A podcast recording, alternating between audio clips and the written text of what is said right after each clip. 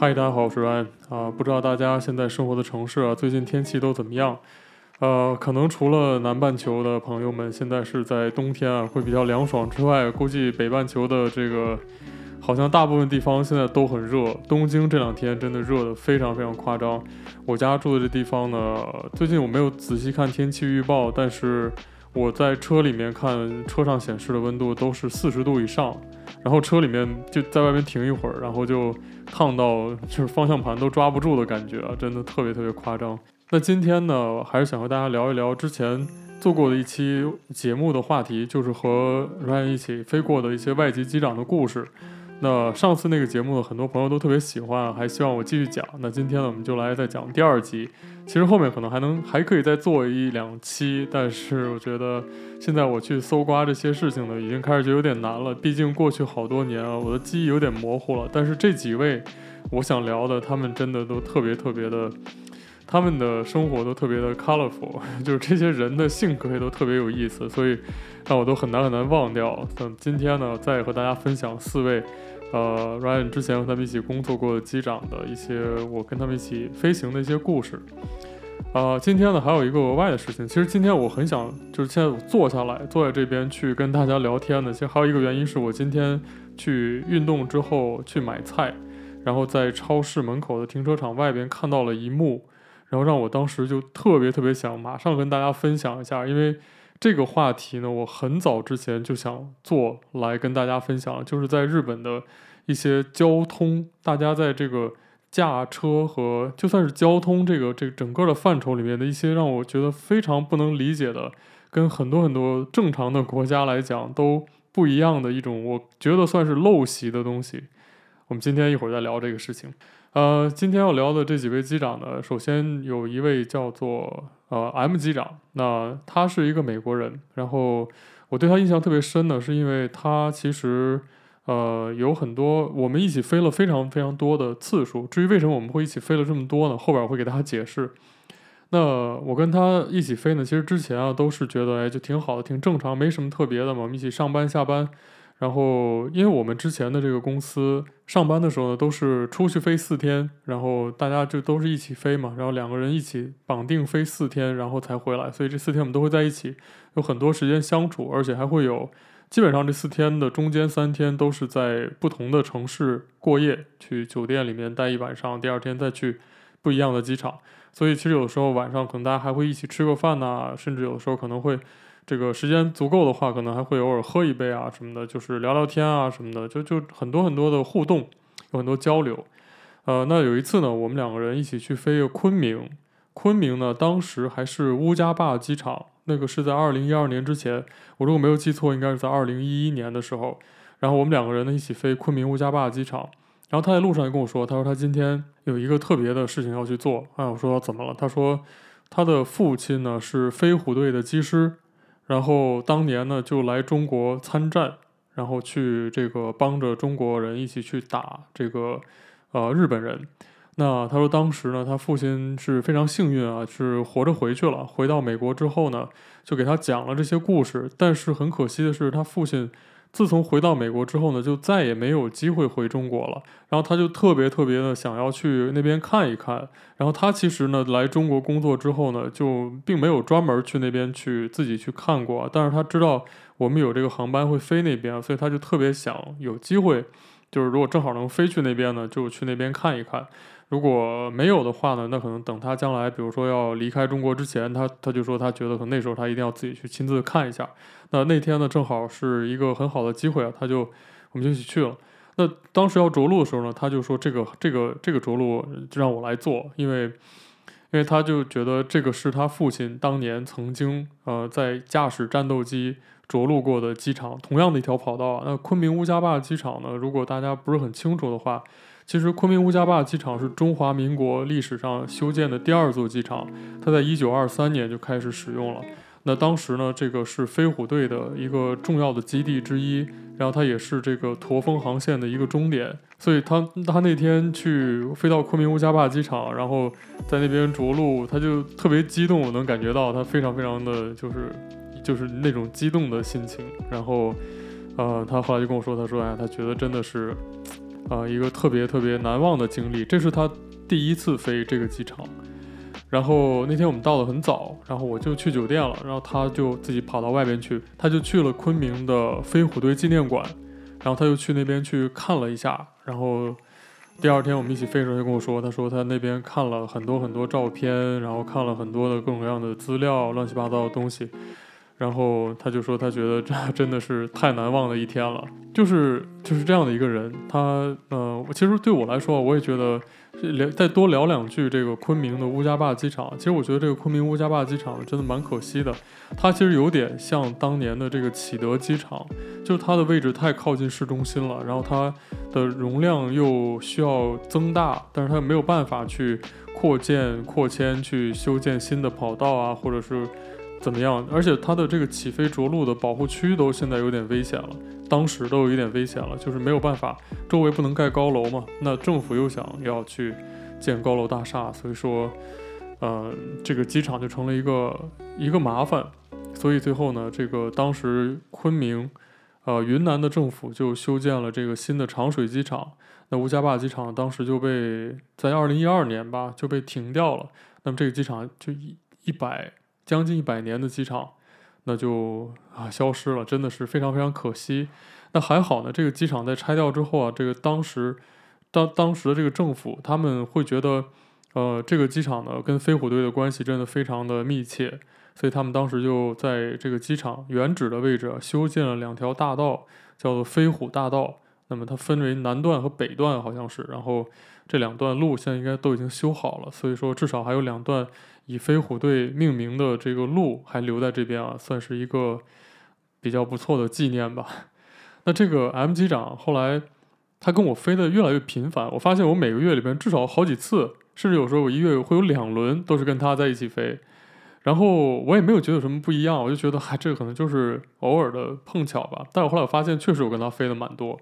他和我飞的时候呢，也心情很轻松，因为我们飞的很多，他也知道我。就对他非常的就就非常正常，就我也没有什么特别的，呃，喜欢或者不喜欢吧。然后我们就正常的工作的关系而已。然后平时聊聊天啊，都很轻松。然后有一次呢，我我跟我的一个同事在一起吃饭的时候聊起来，他他们就说说起来这个人，我就发现其实很多人就对他有很多微词。然后后来我才知道，其实也有很多副机师呢，当时去我的公司的领导那边去去告这个机长的状。那我真的不知道他做错了什么事情。那我据我听到的一些说法呢，可能还是说他，呃，这个人他这个人的性格就是那种口快心直的美国人，他说话非常直接，不会拐弯抹角的那种，不像亚洲人很多典型的亚洲人那样，就是会我我想要告诉你你长得很很丑，那我就 可能我会告诉你长得很美，就就可能会转这样的，就是。啊，当然这个说的例子有点夸张啊，但是就是大概这意思，大家都懂了。就他如果他心里想的什么，他就会直接说出来，然后他不会说我给你什么面子啊之类，考虑这些东西，他可能不会考虑太多这样的东西。但是他其实都是针对这个事情来讲的，他也不会针对你。他说完这个事情之后，该怎么样还怎么样，大家还都关系很好，所以其实我觉得这个就没有任何问题，我还很喜欢这样子。那后来他。应该是这样的性格得罪了很多人，那就被很多人穿小鞋啊、举报啊、说各种各样的一些坏话啊之类的。然后很多副驾驶呢，当时是说不要跟这个人飞啊，我不知道这个要求是不是就真的可以被同意。但是我后来听到有同事跟我讲说，我和我和他飞很多，是因为我是没有提过不跟他飞的。为数不多的几个副机师之一，所以才会经常给我排。那我相信，可能也许公司会考虑说，那既然有人觉得没问题，那你们就多飞一点吧。那也许是这样，也有道理吧。呃，但是总我总是觉得，就是这样的事情呢，会真的让我觉得非常的，算是一种困惑吧。就是我会觉得这样对别人不好，不公平。你有什么问题，你当面讲出来。这是最好的。那假如说你看他不喜欢或者怎么样，你也可以直接说出来。我不喜欢你这样讲话，我不喜欢你这样说话。我相信这样说出来，别人也都是可以理解的。就这都是一个很正常的事情。呃，那拿到后面去说呢，就有点可能说不过去了啊。所以说，我觉得这是一个特别遗憾的事。那后来他就离职了，离职的原因可能也是因为，呃，这个公司里面的这些。这些评价吧，然后还有一些工作环境，让他可能也觉得越来越不轻松。因为他后来也跟我讲过，他说他觉得跟很多副机师飞的时候，他会觉得那种气氛变得特别紧张，然后他他有时候会觉得有点害怕，甚至就是他是一个特别健壮的美国人，但他说那个话的时候，他并不是那种就是 dramatic 去演戏那样子，但是他真的是他说他他会心里特别特别害怕，他就会觉得就是这种非常 intense 的这种关系让他感觉特别的不舒服。啊，所以这是这算是我知道的被挤兑走的机长之一吧，第二位，所以这也是一个让我觉得很遗憾的事情。那下面要讲的这个呢，是一个非常有味道的机长啊。这个这个故事，如果你现在正在吃饭的话，我建议你这个酌情的去听，或者先把它跳过去，等你吃饭吃完之后再去听。那 P 机长呢，他是一个挪威人，他是一个典型的北欧人，非常的非常的精壮，然后长得也特别帅。呃，他真的很年轻，很多很多，就是之前公司里面一些个机长的同事年纪都很大了，都是四五十岁啊，还有快六十岁的那些人。那他大概应该是当时比我大不了多少岁，算是很早应该就放了机长，然后就呃有很多飞行经历的这么一个，应该飞得很不错的一个人。我跟他飞的并不多，大概就那么几次吧。但是其实我见他面见了很多次，不是因为我们私下里面有很多的这个来往，是因为。我们两个人后来发现，我们共用一个健身房，就是我们在我们当时生活那个城市里面，就是在同一个健身房里运动。所以后来有一次，我突然在那碰到他，哎，说你也在这边，他说对，你也在这边。然后后来我们就经常在健身房里碰面，然后偶尔聊一聊天什么，分享一下健身的一些心得什么的，健身啊，还有一些 diet 饮食的一些事情。他真的是一个健身狂魔，而且绝对是一个大鸡巴。那大鸡巴这三个字，如果你你是在运动的话，你应该知道是哪三个字啊？不要误会。嗯，他这个人呢，特别的非常安静，他就是而且还有点腼腆，就是他平时说话的时候都不会抬头看你，他经常会低着头跟你说话。所以每次我们平时见面聊的东西也比较有限，因为他他很很难撬开他的嘴，他不怎么爱讲话。那你跟他讲话的时候，就一聊健身呢，他就开始两眼放光；一聊到吃的，开始两眼放光。然后就这个话题就特别好进行，所以我们一起飞的时候就经常聊这些事情。我们在一起飞的时候呢，就其实并不是很愉快，因为他有一个特别严重的问题，就是他蛋白粉，或者是他他每天在飞的时候他会不停的喝粉，然后他应该是真的是一个也是一个补剂狂魔。然后这个几乎每一次我们一起飞的时候，他都在喝粉，然后有时候可能会喝两杯三杯。如果说真的很担心他喝很多粉会不会把肾喝坏了，然后他粉喝的多了之后呢，就开始不停的放屁，然后而且他真的不会忍的，就是他不会委屈自己，所以在驾驶舱里面经常就不声不响的，然后就突然突然之间就味道就变了，然后 啊，现在想起来这个事情啊，然后就是，但是还好他会承认这个事情，然后他就会。这时候非常非常的幽暗的抬起头来看着我，然后就说：“哎呀，实在是不好意思，我这个有点控制不住 啊。”然后真的不知道该说，就是哎，不知道该，然后呢，我也不知道该回答什么好。那之前我们飞七三七嘛，七三七的驾驶舱里面有一个这个排风的一个一个像是一个拉杆一样的东西，你把它拉一下，然后那个排风的那个那个通风的流量就会增大。然后就默默的把我们两个就都各自默默的把那个排风的拉杆拉到最大，把驾驶舱里面所有通风的口都打开，然后，呃，还好飞机上的通风还蛮不错，大概一分钟左右这个味道就消失了，但是用不了多久了，可能第二波又开始了，所以唉，真的是噩梦一样。那后来他履行完了第一份合约之后呢，就没有续约，他就直接走了。他走之前我们一起飞过一次，他就讲说他觉得这边。嗯，他生活还是不太习惯，就是他觉得这个城市啊什么的都还挺好的，人也还都挺和善的。那他他觉得唯一受不了就是人实在太多啊。我觉得对于一个来自于北欧的人，这个他说这个话我是可以想想象的。所以他说他觉得人实在太多，他有点受不了。然后他在人多的地方会有压力。然后他他的他的太太也同样有类似的感受，所以他们两个人都呃有点受不了这个。而且另外还有一个主要原因是他太太呢当时是在。呃，挪威那边找到了一份工作，然后那个工作其实他大概给我讲了一下，其实我觉得不是一个非常的怎么样说呢，就是不是一个收入很高，或者也不是一个呃不可不可替代的工作，但是他就觉得这个是他太太的人生的事业，这是他太太的选择，那他非常愿意去为了他太太的生活去做一点自己的牺牲。那他觉得他太太现在很开心有这个工作，那他一定要去支持他。那他太太当时决定要回去之后呢，他就直接就说，正好我的这个工作也到期了，然后呢，我也就不在这续了，那我也回去，然后看看回去之后是不是能找到那边的工作，到时候再说。所以我觉得这个还是呃蛮不错的一件事情啊，真的觉得呃他可以这样想是一个特别好的事儿。呃，下面要聊的是一位乌克兰的机长啊，他叫 S 机长。乌克兰的这位机长呢，S 机长他。特别特别胖，他是一个，他真的很胖，这个不是不是开玩笑的讲，就是他是一个胖胖、特别憨憨的、很可爱，脸上有很多肉，然后很逗的一个人。就他其实看起来很逗，但是这个人很严肃，他说话特别特别认真，特别一板一眼，呃，就跟外形反差非常大。然后 S 机长他特别喜欢钓鱼，经常会跟我们讲他出去钓鱼的事情。那其实，在呃，我之前生活那个地方离海边很近，所以他们经常有机会可以坐船出海去钓，他就特别特别的喜欢，然后经常会跟我们说他去钓什么鱼啊，怎么着啊，去哪儿钓啊，就这是他跟我们讲的最多的事情。后来直到有一天，不知道是谁给他讲了这个有一个可以买东西的电商淘宝网，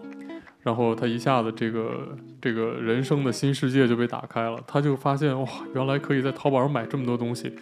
然后他就开始疯狂淘宝，那他其实并不会讲中文啊，他要跟这些客服沟通呢，他就用这个翻译软件，然后去你来我往的这样去聊天，呃，然后后来我就发现他身边用的东西啊，就越来越 local，就是我们以前公司的这个很多年纪稍微大一点机长，他们都特别喜欢在飞行的时候泡茶，然后这是我觉得 非常的。呃，我不说了。然后他们会买一个这个专门的一个杯子，然后这个就好像是在很多机师当中流行用万宝龙的笔一样，就是这个人买了一支万宝龙，他也要买一支，然后他也买一支，大家都买一样的。呃，我也不想评价这个事儿。然后就是他们泡茶那个杯子也都是一样的，就所有人买的杯子都差不多，就是一个透明的，像是那种水晶玻璃做的杯子，然后它分两层，有一层你可以放进去那个茶叶之后，把热水倒进去，再把它翻过来。然后就泡，泡完之后再翻过来之后呢，那个茶叶就留在上面那一层里边，但但是下面那个茶水就是已经好了那样，大概就是这样啊。我我不是很爱用这种这种东西泡茶之类的，就我我都是喝那种袋儿泡茶啊，所以我对这个没有什么需求，我也不是很懂。但但是他就特别喜欢这个，然后他就去买了一个这个泡茶的杯子，然后每天坐在飞机上，然后也在那边翻来翻去的在那泡茶，然后我们就看着他在那边泡，特别开心。呃，后来他还去在淘宝上买各种各样的东西，然后他几乎不停的买，就买的非常疯狂。然后经常我们跟他一起飞的时候，他就会让我们去看那个客服的留言，然后他有一些自己实在是看不明白的、翻译不清楚的，或者他觉得他说不清楚的事情，就让我们帮他去说。那一开始觉得还好啊，偶尔帮个忙觉得没什么的，但是后来发现他他这个需求实在是太旺盛了，然后我们要不停的帮他去弄。后来大家就都有点烦了，然后也没有人想管他了。他后来自己觉得好像也有点讨厌，然后就自己解决了。那他还有一个事情让我非常非常的震惊啊，就是有一次我们当时去飞成都的时候，其实我们之前啊这个一起去飞各种各样的地方啊，就是跟不同的机长啊，包括后来我做机长之后跟副机师我们一起去飞，去一些地方我们都会去买一些当地的特色食物。这个东西啊，其实它是个产业，特别逗。就比如说，我们像我们去这个西安，西安有一个叫肉夹馍的东西啊，不知道大家知不知道？这个这个应该是知道的吧？这个肉夹馍就是把这个一个白面做的一个像是一个小小的圆饼一样的东西啊，烤得很很酥脆，然后切开，然后用这个煮得很酥软的猪肉，还有一些汤肉汤什么的，然后把它夹在中间啊，有有的还会加一些其他的菜啊什么的东西进去啊，反正就这样的一个东西啊，Chinese burger。在西安机场外边有一家做这个肉夹馍的一个店，他呢会把他的名片什么的这些东西啊，当时都会发给机组或者发给空服员，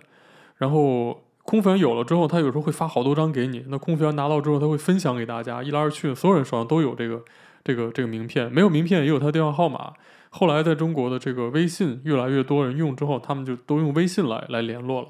那就是说，你这个飞机起飞之前，你只要把你航班号告诉他，我是哪个公司哪个航班，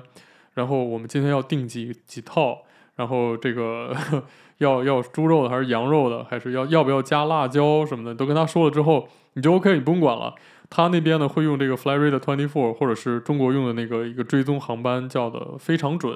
反正他会用这些东西啊去追你的航班，他会看。看你航班，比如还有十分钟快落地，他开给你做。然后你落地时候正好是刚做好的，热气腾腾的，膜还是酥的，然后打包装好，然后他送到那个呃登机口那个地方。然后你的飞机这个落地之后呢，他大概都知道你这个时间，他都是掐算好的，所以你飞机落地靠了廊桥之后呢，旅客都下去，在中间等着这个服务的这个空隙的这段时间，大概一个小时左右，那空服员有时候就会拿着钱去这个去去找他去取这个肉夹馍。正好取到的时候是刚出炉的那种感觉，超级爽。然后拿回来之后，大家一分，然后就就都吃掉了。就就是这样子的，每个机场几乎都有做这种生意的。然后就是各种各样特色，比如到南京啊，就会有人去送这个鸭血粉丝汤啊，送这个什么龙虾生煎啊，然后还有这个上海那边还有什么小笼包啊，然后这个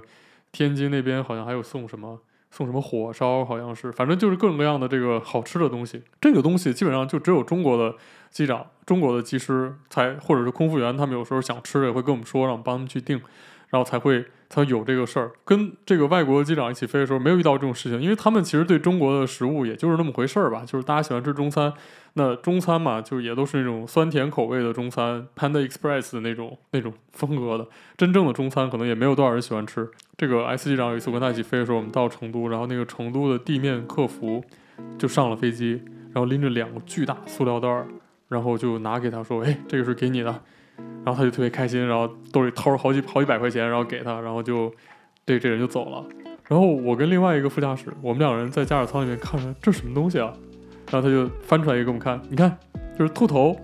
然后我当时就震惊了，因 为因为我都不吃兔头这种东西啊。就首先我觉得，就是兔头好像也没有什么肉。就当然很多人喜欢吃啊，因为那种好像据说是比较薄的肉，它比较容易入味儿嘛。就尤其是下酒的话特别爽。另外就是我觉得，就是其实兔子是，哎，这个说起来好像有点不好意思。就是但是怎么可以吃兔兔是吧？就是这兔子其实它。好像没身上也没有几两肉，就是你其实吃，我一直都是认为就吃猪牛羊就好了，就大家就吃一些已经长期以来被人当做这个肉类牲畜来吃的动物就已经 OK 了，就不要再吃那些就是其他的那些动物了，就是它身上也没有什么肉，对吧？你你费了半天劲，然后你把它弄死，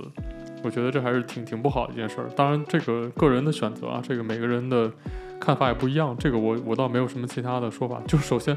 就他他去买这么多兔头，我就很震惊，而且兔头很辣，就是我我我自己都吃过那种，就是我当然也吃过这个东西啊，但是就是说，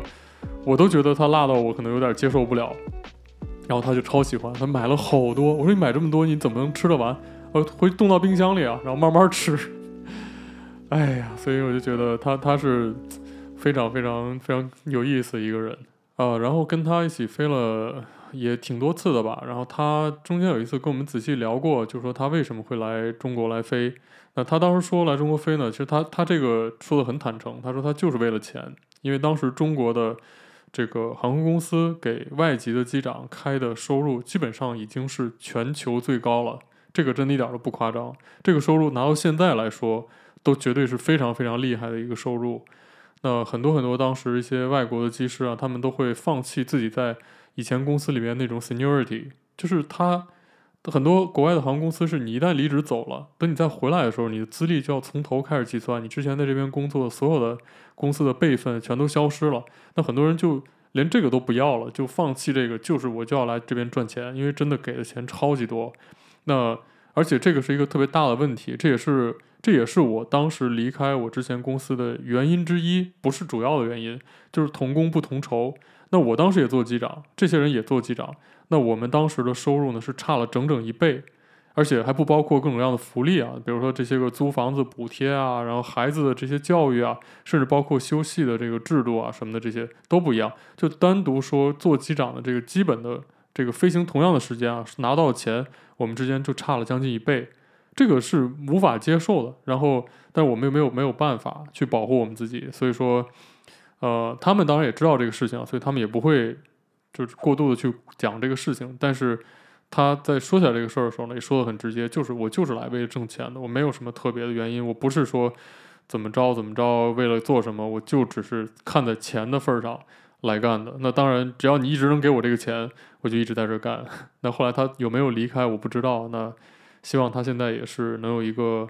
呃很好的工作，希望他的这个家庭家人呢都安全，都不会发生什么事情。希望这个乌克兰呢可以能够这个尽早的恢复和平吧，真的是呃让人觉得蛮心碎的一件事情。那最后呢，再聊的一个是一位 A 机长，这个 A 机长是一个可能我真的特别难忘的一个人，他是一个典型的美国人。而且是那种就是怎么说呢？可能每个人心目当中的典型的美国人不一样，但是在我心目里面，我一直觉得那种典型的美国人就是其实有两种，一种就是特别吃苦耐劳、非常的这个踏实肯干的美国人。这这种美国人应该是就是呃现在就是应该是几几十年前的那种老比较老派 old school 的那种美国人，他们那种就是奋斗的一派，还有他们特别特别努力工作啊，然后这个。这个又照顾家庭，就就是这样的一一批人。然后还有一种美国人，就是在我脑子里面一直就是那种，就是特，这个没有坏的意思，但是就是特别的有一点虚伪，就是就是他的这种美国的美国式的交流方式，就是我会恭维你很多话，即使我不觉得你那么好，那我也要把你说的像朵花一样，就是这样的人。就是他其实就是属于这种人，就是他他那个嘴真的特别厉害，他就可以把每个人都说的这个心花怒放那种感觉，然后。他呢，而且还特别喜欢这个学一些新的东西。就就到了中国之后，他最喜欢就是学中文，然后他要学写中文，然后要学讲中文，所以他有时候会经常用中文跟我们说话。那那其实说的还不错，而且都是他自己在学，所以还挺厉害的。呃，然后他写的中文呢，是他的名字啊，他也可以用这个汉字来写。然后他经常会用这个汉字来写的名字去签我们的飞行记录本。后来这个公司里面被人发现了之后，还告诉他不要这样写了，因为这个并不是他的这个 legal signature，不是他的这个合法签名，这这是一个就像一一个画儿一样，对于他来说。所以，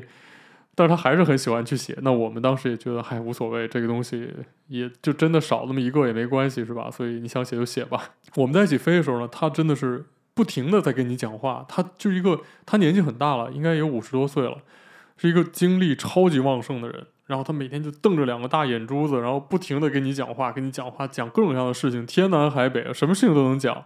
然后他最常跟我们讲的话就是 "I'm a businessman"，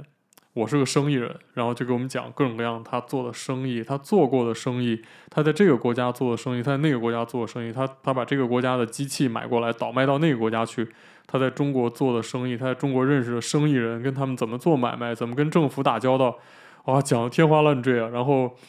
每次听到他讲这事儿，我就问他说：“那你你现在有在做什么事情吗？”有啊，我现在也还在这个做一些小生意啊什么的。这个飞行对我来说就是一个副业，就是一副业。每次都是这样说。然后，嗯、就是我我真的不知道他的生意做得怎么样，但是感觉到他确实好像是每天都很忙，飞完之后有很多事儿要去联络、打电话，然后。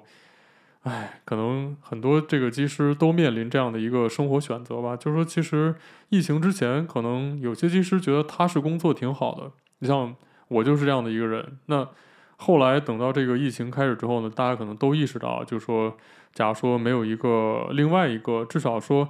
相对稳定一点的收入来源，那不管你怎么样，比如你投资一个生意啊，或者说你有一些小的买卖啊、线上的交易啊，或者说是一个，甚至哪怕是一些。收入有一定稳定来源的投资这样的东西，可能都会让技师的生活稍微感觉安定一点，因为这个技师的工作真的太脆弱了。我之前看有的人说，说机师的工作很光鲜、很亮丽，我不知道是谁这么讲的。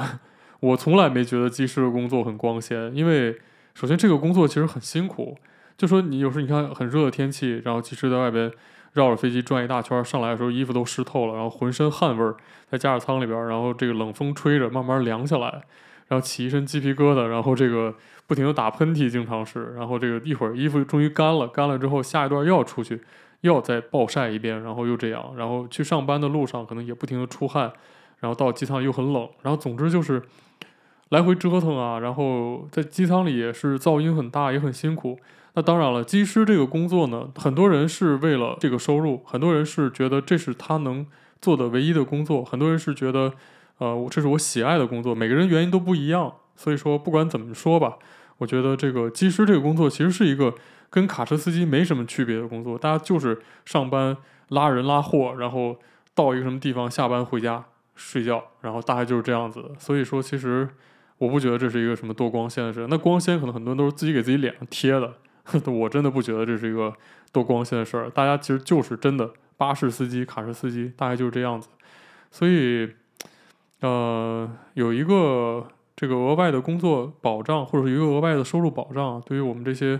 卡车司机来说，可能真的还是很重要的一件事儿。然后这个 A 机长呢，有一件事情让我真的特别难忘，这个画面在我脑子里面，我觉得可能一辈子都忘不了。那我们有一次呢，去哈尔滨过夜，当时呢就是之前一期也讲过啊，就我们都是三人制嘛，然后这个还有另外一个副机师，我们三人到那儿之后呢，他就突然跟我们说，他说我今天晚上特别想去看二人转，你们能不能带我去啊？然后我从来没有看过二人转，就是我其实连在电视上都没有看过，因为我不是很感兴趣。但是又觉得好像到了这个地方，这个是东北嘛，二人转的故乡啊。然后好像又，然后我另外的那位同事呢，他他是东北人，然后他就很热情啊，说你想看是吧？OK，我知道一个地方特别有名，我带你去看。这个地方好像叫什么刘老根大舞台，如果没记错的话，刘老根是赵本山以前演的一个角色的名字。那这个这个东西应该是一个，就是应该是赵本山的产业吧，算是一个。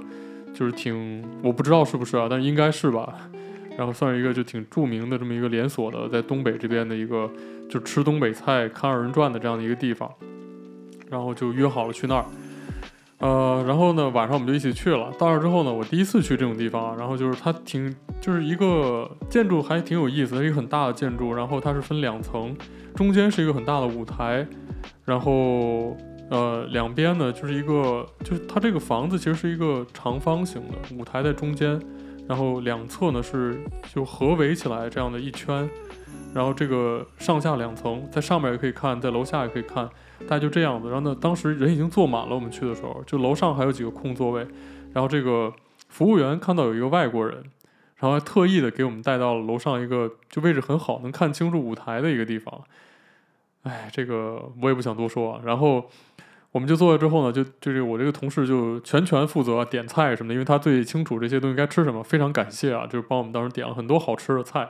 然后这个菜上菜过程当中呢，这个二人转表演就开始了。就其实我真的觉得，就我不是特别感兴趣，因为第一我我看不太懂，第二就我觉得好像也没有什么特别的这个让我感觉很很很 anyway，就是但是我们就在看嘛，就觉得挺挺好玩的吧。然后他呢就 又是瞪着大眼在那边，然后看的特别特别就是起劲儿。然后拿手机不停地录，他们这个地方呢，其实是不允许用手机录像的。然后就服务员过来跟我们讲说，你能不能跟那个外国人说一下，说让他不要录了，我们这规定不能录。然后我们就跟他说，哎，说那个人家说了不让录，你不要录了。然后他啊，好好好，然后就揣起来了。等服务员走之后，又掏出来继续录。然后觉得这个素质，就就觉得这样就挺好，是吧？看了一会儿，看了一会儿之后呢，他就有点觉得好像这样录不过瘾，那他突然跑到楼下去了。我们当时以为他要去上厕所。然后结果他就跑到楼下去之后，站在这个舞台的正前方，然后就把手机举起来举在头顶，然后就开始录。那当时呢，其实这个前面那个二人转已经结束了，他下去的时候呢，正好上来了一个这个啊，这个就是中国北方，或者说可能很多中国农村地区吧。我我这个我也不是很清楚啊，但我知道有很多这样的表演，就是他们会有一些这种呃人妖表演，就是会请一些这个。呃，做过变性的一些人，我也不知道他们是不是真的已经做过类似的手术，还是只是就是打这个旗号。但是，但是就是这个舞台上介绍是这样子的。那其实哈尔滨是一个中国很大的城市了，算是。然后他们有很很多这样的表演。那是不是因为当地人很热衷这个，我不知道。但是那肯定是一定一定是他有市场的，才会有人去看。呃，那其实，在很多人去泰国也会看这种表演嘛，对吧？但是在哈尔滨呢，我就不知道是一个另外一个什么样的风俗了。那这个 人妖上来表演的时候，他就特别兴奋，就把手机举起来，开始站那边录。那当时所有的所有人啊，那个餐厅里面应该一定是有上百人的，大家都看着这么一个一个人站在舞台的正前方，然后举着手机在那边录那个人的表演。然后那个演员呢，他也是。这个演的很专业啊，就是完全没有受到他的影响啊。然后我们两个人坐在楼上，就是不停的在流汗的感觉。然后我们就在说，不行的话，我们就把账结一下，咱们先走吧。然后一会儿他被打的时候，我们就假装不认识他。呃，还好，那当时工作人员都很客气啊。后来有个人过来了，可能会讲英语，跟他说了说呢，就他觉得实在不好意思，然后他也就走了。然后大概就是这样。那现在他是不是还在这个公司工作？我也不知道。呃，我我其实还看到他有一些这个在 LinkedIn 上看到他的这个消息，应该是好像不在中国工作了，或者好像是去了其他的其他的公司。那就是混得很开的一个人，也是让我非常非常难忘的一件事儿。OK，那今天聊了好长时间啊，就是说这几位机长的故事，希望没有给你讲烦。嗯，最后呢，其实我是想说说我今天看到这个事儿。这个事情呢，其实我还想以后找个时间单独做一期专门的节目，聊聊这个日本生活的各种各样的这些让我觉得，嗯，跟我的这个观点可能不太一样的事情。那今天我想跟大家聊的是这个日本人对于交通的一个问题。首先，他们有两个恶习啊，让我觉得非常非常讨厌。第一个就是超速。超速这个事情让我非常非常反感，因为我在日本开车的时候，每次我都会遵守日本的这个限速规定。那日本的限速规定啊，其实是让我觉得有点受不了，因为它的一些小路，小路就是所谓这种两车道。那这种两车道呢，一般来说呢，它的限速都是四十公里每小时。然后稍微宽敞一点的这种四车道，双向的四车道，就是单向两车道这样的这样的路，一般来说限速是五十。然后大一点的国道呢，国道或者是县道，呃，这种一般来说限速是六十，就就是四五六，就这样子，最快就是六十公里每小时。高速公路限速是八十公里每小时，然后偶尔有一些路段呢，可以让你提到一百公里。现在呢，日本在做实验。有一些路段现在允许你开到一百一，好像还有一到一百二的，大概就是这样子了。那一百二的这个，我印象里就是从成田机场到啊，应该是一个没有多远的一个出口吧，反正开不了多长时间，速度就要降到八十了。呃，所以说日本的公路限速其实很慢，这个我理解，就是说很多日本道路都很窄啊，其实，但是它它没有必要整个一条路全都限速这么慢。但是法律就是法律，对吧？这个路已经限速规定就是这个速度了。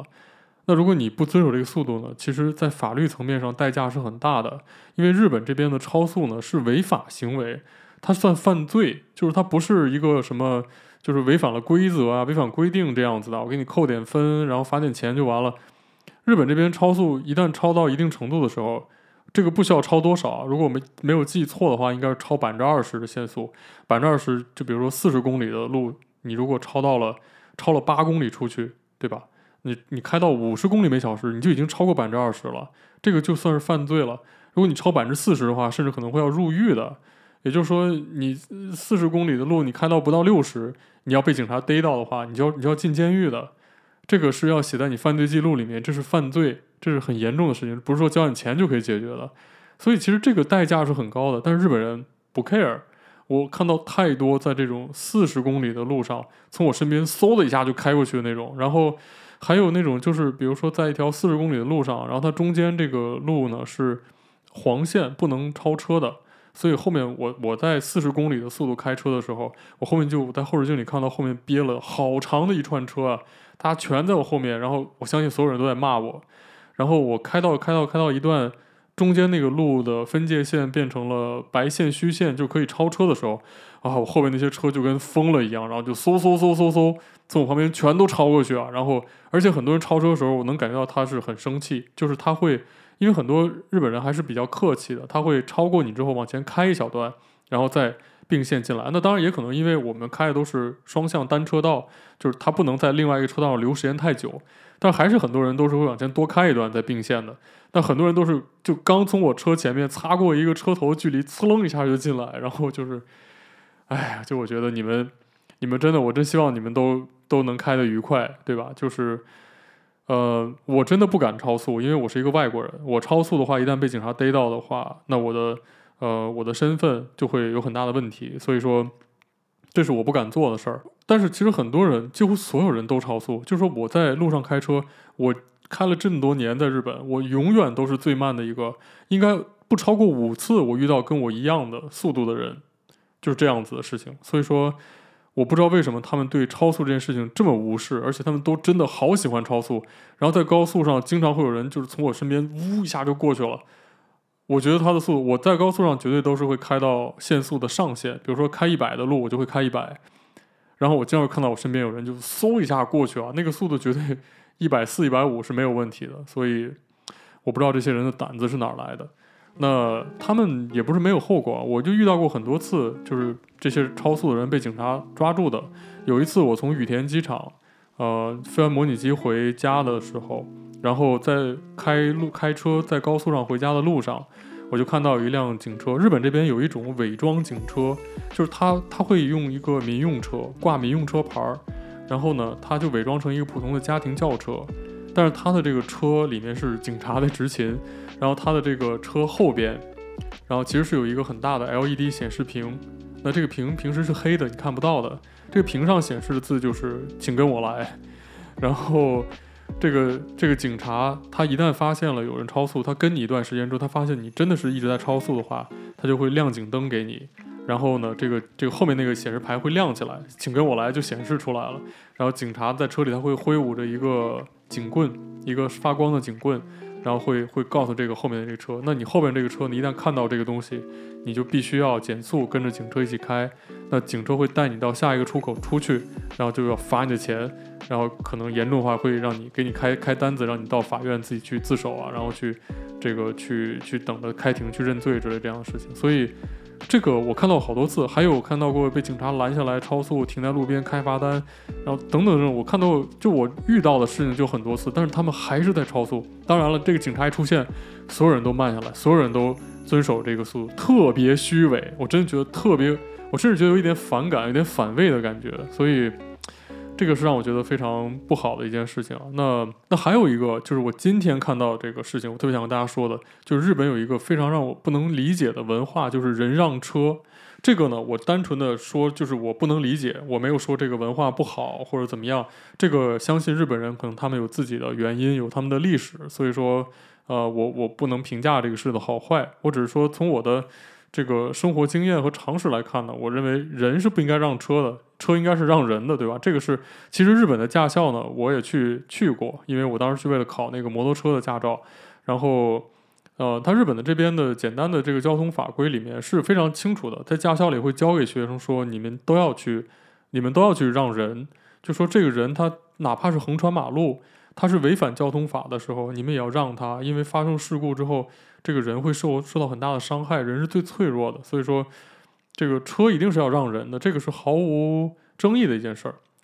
但是我今天看到是什么呢？就是一个老太太，我今天开车去这个超市买菜的时候呢，她这个日本有很多这种停止线，就跟美国的这个 stop 那个牌子一样，在美国好像如果是看到 stop，如果你没有停下来停三秒，被警察看到的话，可能就要给你开罚单的。日本这边呢，它这个叫 tomale，然后到这个牌子那边的时候也要停下来。然后我还经常看到我家门口的这个 有一个这个这个 Tomale 的牌子，然后他那边是个视觉死角，旁边是司机看不到的，然后就会有警察经常埋伏在那个死角里面，然后看这个车有没有停，如果你没停的话，就冲出来给你开罚单。就所以其实他们还是很在意这个事儿的。但是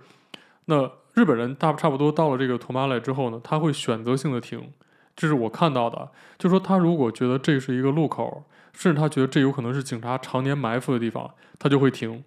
但如果他觉得这个地方不是什么事儿，比如说很多像一些商超啊，这些超商他们的这个停车场里面，其实画了很多托马雷，他会把这个停车停止线画在一些人行的这个斑马线前面。那你到这边你就要停下来，因为有时候可能有人过马路过这个这个路的时候他会很快，他会他会不太注意，他走上来之后，如果你没注意，你开过去你就会撞到他，所以当然要停了。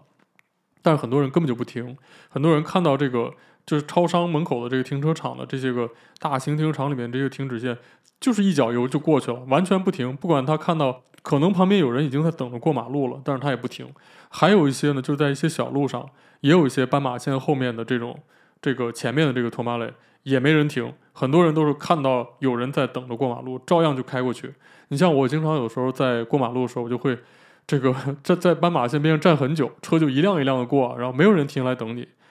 那有一次，我就觉得我就试一试，我就一脚迈出去，我后边的旁边的一辆车，然后离我也不是很远吧，然后就一脚急刹停下来了。停下来之后，那个人怒目圆睁看着我，就好像是我做了什么伤天害理的事情一样。但是你到了斑马线前面看到人，难道不就该停下来吗？所以我觉得这是一个恶习。那还是说今天的事儿啊，不好意思说了有点有点远。我今天呢就开到这个超市，这个超市呢它其实是有一个联络的一条路，就是这条路呢，怎么说？这条路分隔开了超市和停车场，一边是超市，一边是停车场。那在这个超市和停车场中间呢，就有一条小路，是让人把车停下来之后，就走到这个超市的这个这条路。那车走这条路和人走这条路呢，是十字交叉的，所以在这个车走这条路上呢，会有一个停止线，两边都有。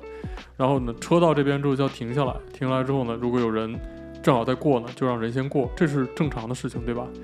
然后今天在我对面那边呢，就有一辆车呢，很勉强的停下来了。停下来之后呢，这这些人就终于开始过马路了。那我当然已经停下来了，然后就一堆人在过马路。这时候就一个老太太走过来之后，走到那个旁边的那辆车的前面，转过身去，对着那个车深深的鞠了一个大躬，然后站起来之后继续往前走了。这不是我第一次看到这样的场景了，我看到过很多次这样的事情，虽然不是很常见哈，而且大多大多数都是老年人在做这样的事情哦，还有小朋友，有时候小朋友也会这样，然后他们会对着这个停下来的车深鞠一躬表示感谢，然后继续往前走。我每次看到这时候，我觉得特别不理解，为什么你要给他鞠躬啊？就说。当然，这也许是日本的文化，就像我刚刚之前说的，我我不理解，我是一个外国人，我不懂这些事情。但是就我看来，我觉得作为一个开车的人啊，你坐在车里面，你坐着，对吧？而且外面不管是冷热、刮风下雨，你都在一个安全的环境里面待着。那行人在外面，他暴露在风吹日晒雨淋之下，而且这个行人也没有任何的这个金属铠甲，他很脆弱，他过马路就是需要被保护的。那你停下来，你等他过，这不是理所当然的事情吗？为什么行人要感谢你？所以我觉得这是一个我特别不能理解的事情，就算是礼貌客气，我觉得这也有点太过了。所以，所以我看到这个事情，我就觉得啊，真的是觉得有时候不能理解这种事儿。而且更多的日本人在过马路的时候会怎么样呢？他会一路小跑过去，就是这个我觉得很危险。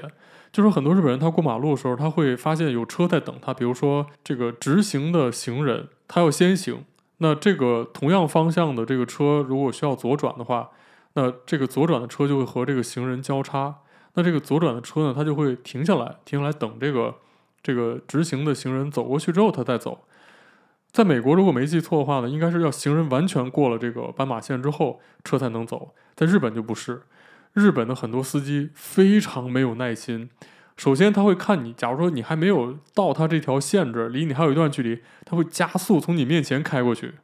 就是我现在先拐拐过去就好了，然后你慢慢走你的，我从你前面先转过去了。还有一些人呢，就是他等你过去，但是你你刚走过去一点点，他就贴着你身体的背后就开过去了，就这样子。那假如说如果是年纪比较大、腿脚不灵便的人，万一不小心绊倒了，这就很危险。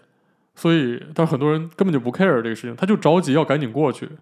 那这个是一种啊，还有一种呢，就是说这些行人他们在过马路的时候，如果看到了这个司机在拐到一半的弯停下来等他的时候，这些行人经常会点头哈腰的跟你一顿这个客气之后，或者抬着手跟你一顿感谢之后，然后一路小跑就跑过去了，甚至很多年纪大的老太太、老爷爷们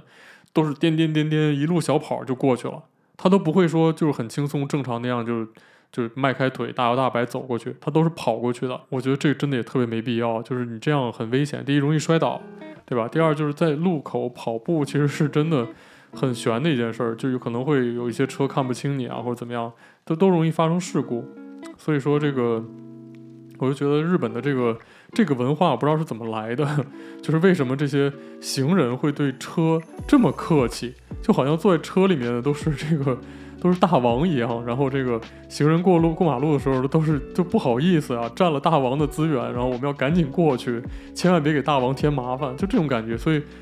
每次我坐在车里，我都特别想，我就一直特别想在我车的前面或者后面贴一个贴一个 sticker，贴一个东西，就就就大家慢慢走，不要着急，不用跑。哎，但是我觉得好像我也做不了什么，只能在这边说一说而已。所以其实，呃，我觉得日本呢，其实。开车就这两点让我觉得非常不理解，但是总的来说，其实在日本开车让我觉得非常安全。我之前在中国是没有买车的，因为第一是我生活城市很小，没有开车的必要；第二就是说，呃，我不太有在中国开车的信心，在中国开车真的可能超过了我的技术啊，我我真的是有点害怕。那至于是怎么回事呢？将来找时间我再跟大家聊。其实，呃，今天呢已经说了很多了，这个谢谢大家收听，然后。呃，希望今天的节目呢，可以带给你一段轻松的时光吧。然后，也希望大家的生活呢都健康开心，祝大家每天都过得愉快。那我们下期再见，谢谢大家，Cheers。